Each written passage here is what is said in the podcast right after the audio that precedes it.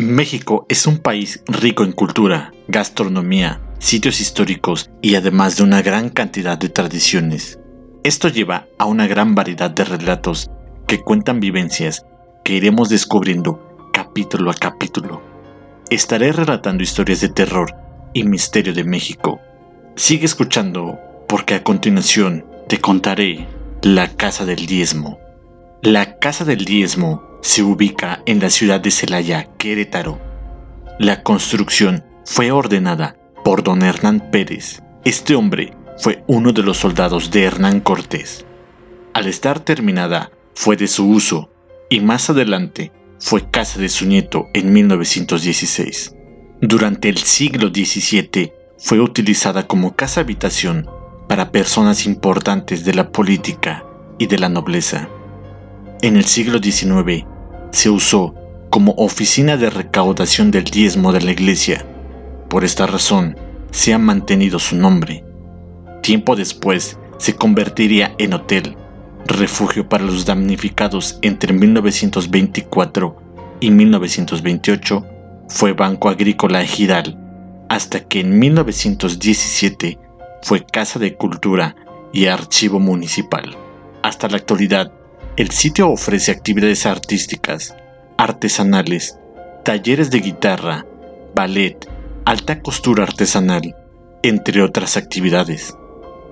Existen dos historias sobre el fantasma que habita la casa del diezmo. La primera es la siguiente. Hace muchos años, uno de los trabajadores de la casa, mientras realizaba sus labores, cayó en un estado de trance. Al volver en sí, les contó a sus compañeros que había sido contactado por un espíritu el cual habitaba la casa. De acuerdo con su historia, el espíritu pertenecía al de una mujer que había muerto en el lugar de forma muy violenta y a la que habían colocado entre las paredes. La historia no termina aquí. Durante mucho tiempo, los trabajadores del lugar aseguran que en ocasiones las cosas cambiaban de lugar sin explicación alguna. Se escuchaban ruidos en diferentes lugares. Todo esto lo atribuían a la misteriosa alma que dicen habitaba entre las paredes de la casa del diezmo. Se dice que no solo este, sino varios edificios del centro de la ciudad gozan de la fama de tener fantasmas rondando los lugares. La segunda historia es la siguiente. Las doce y todo sereno. Se escuchó el grito que el centinela daba al llegar a la intersección formada por lo que hoy son las calles de Nicolás Bravo y Benito Juárez. Ya son las doce, pensó el velador de la vieja casona, mientras se persinaba, tal como se acostumbraba en aquella época, y se apresuraba a cerrar el portón de la casa del diezmo en Celaya. Pero mientras se agachaba para recoger la viga y a trancar la puerta, vio pasar tras de él a una mujer vestida de negro que se introducía al recinto. Condenada vieja, pensó. Seguramente es la que nos ha estado robando, pero ya verá cuando la denuncie con los de la ronda. El hombre corrió por uno de los pasillos laterales con el fin de cortarle el paso, ya que la mujer se dirigía hacia el patio posterior. Pero bastó un instante para que la mujer desapareciera entre las sombras que proyectaba la luna llena. ¿Qué había pasado? El hombre no lo comprendía y al dirigir su mirada hacia la parte final del patio, la volvió a ver. Detente en el nombre de Dios, le gritó el hombre mientras corría hacia donde estaba, pero al irse acercando notó algo extraño. Los pies de la mujer no estaban tocando el piso. Virgen Santísima, es un fantasma.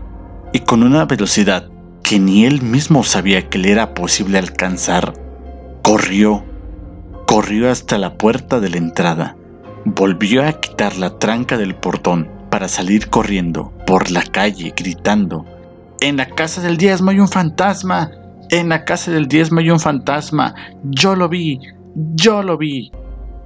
Esta historia fue echada al olvido y pasó a formar parte de las leyendas de Celaya. Y durante mucho tiempo Nadie, absolutamente nadie, se atrevía a pasar las noches de luna llena cerca de la casa del diezmo. Fue nuevamente hasta finales de los años 70 cuando un hecho extremadamente sorprendente ocurrió en ese sitio y revivió el interés de la gente por aquella leyenda. Tan sorprendente que revivió el interés de la gente por esta leyenda. Se dice que se encontraba un grupo de estudiantes de teatro en una de las aulas de dicha casa. Estaban ensayando para la puesta en escena de una obra que estaban próximos a estrenar. Tenían un rato esperando a que llegara su maestro, por lo que comenzaron a aburrirse, hasta que uno de ellos propuso algo. Propuso que se pusieran a jugar con la Ouija, a lo que los demás, tras esta proposición, aceptaron Apenas habían comenzado a jugar la tabla cuando comenzó a moverse como si cobrara vida propia. Los alumnos se miraban unos a otros incrédulos hasta que los regresó a la realidad. La voz del maestro que había entrado al salón sin hacer ruido, haciéndolos saltar del susto. Al profesor le molestó verlos jugar y no estudiar sus diálogos. Tenían el tiempo encima para la presentación. Muy bien, como veo que tienen tiempo para estar jugando, supongo que ya tienen bien ensayadas sus líneas. Así que ahora yo no les diré lo que deben de hacer o decir, ni a qué hora entrar o salir del escenario. Si son tan buenos como lo son para andar invocando fantasmas, vamos a hacerlo. Los muchachos, avergonzados, guardaron la tabla y se pusieron a practicar. El maestro, al notar sus caras largas, su preocupación, y las constantes equivocaciones, decidió detener el ensayo. Miren, vamos a comenzar a relajarnos y sin enojos. Es más, vamos a hacer un ejercicio para tranquilizarnos. El profesor les dio instrucciones de tenderse en el piso y les puso música suave y relajante. Muy bien, todos cierren los ojos, respiren profundo por la nariz y suelten el aire muy lentamente. El profesor iba a comenzar de nuevo el ejercicio cuando uno de sus alumnos se levantó súbitamente, casi impulsado por algún resorte invisible. Volteó a ver a sus compañeros, los cuales creyeron que estaba jugando. Los miró uno por uno y cada uno de ellos sintió un frío que les helaba los huesos mientras el aula se llenaba de una extraña neblina. Por un momento, sus compañeros creyeron que se trataba de una broma, pero al hablar, su voz sonaba extraña. Y por muy buen actor que fuera, su voz era la de una mujer. Se dirigió hacia la pared del lado izquierdo y la comenzó a arañar, mientras decía algunas palabras raras. Otra de las chicas del grupo entró en estado de histeria y comenzó a gritar. Deténganlo, deténganlo por favor. El joven arañaba tanto la pared que ya se había provocado heridas en los dedos. La sangre escurría por sus uñas. La otra chica tomó uno de los martillos de la utilería y comenzó a golpear la pared en la zona en la que el joven estaba arañando. De pronto, él se alejó un poco y en ese instante comenzaron a darle ataques epilépticos. Los hombres ayúdenme, las mujeres despejen el área, gritó el maestro que seguía en blanco por el susto. El muchacho quedó inconsciente y lo sacaron al patio central.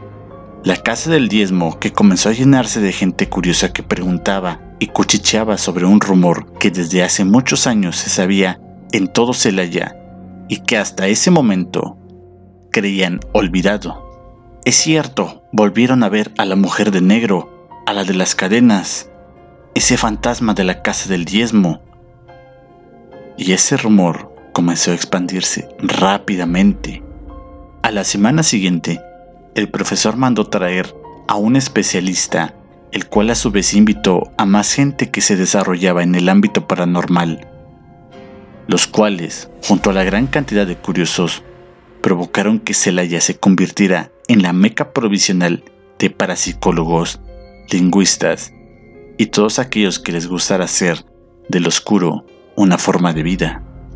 El especialista quiso repetir la experiencia, pero al intentar que el joven entrara en el aula, le dio un ataque parecido al anterior, y no les quedó más remedio que hipnotizarlo por medio de la regresión para hacerlo repetir esa misma experiencia. Ya adentro de la habitación, el joven comenzó a gritar y a decir cosas en un idioma que no comprendieron. Y no fue hasta que llevaron la grabación a los lingüistas que determinaron que se trataba de vascuence del siglo XVII y decía lo siguiente. Ayúdenme, sáquenme de aquí por favor, sáquenme. Junto a mí hay dos cofres, uno lleno de plata que será para la persona que me saque y otro lleno de oro, el cual debe ser llevado a San Francisco para que se digan misas por mí y por los que me dejaron aquí.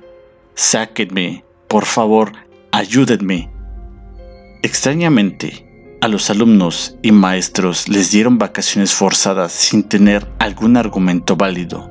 Y cuando regresaron dos semanas después, el aula tenía parches en toda la pared y partes del piso, como si alguien hubiera estado buscando algo. Dicen que no encontraron nada de dinero, pero uno de los veladores aseguró que sacaron una osamenta que tenía restos de hábito de monja, así como grilletes en las manos y en los pies, y que se la habían llevado para enterrarla en el panteón norte de la ciudad en una tumba sin nombre, pues nadie la conocía. Esa tumba existe y como epitafio únicamente tiene escrito 1978. Dicen que en la actualidad, en las noches de luna llena, aún se puede ver deambulando entre los pasillos de la vieja casa del diezmo la silueta de aquella mujer, esperando a que por fin alguien descifre el misterio que le permite encontrar el descanso eterno. Y así concluyen las dos leyendas referentes a la casa del diezmo. Agradezco mucho tu atención y te invito a que compartas este podcast con tus amigos. Seguiré trayendo más contenido interesante con más historias y leyendas de México. Soy Kiva Kubrick y te deseo una excelente noche.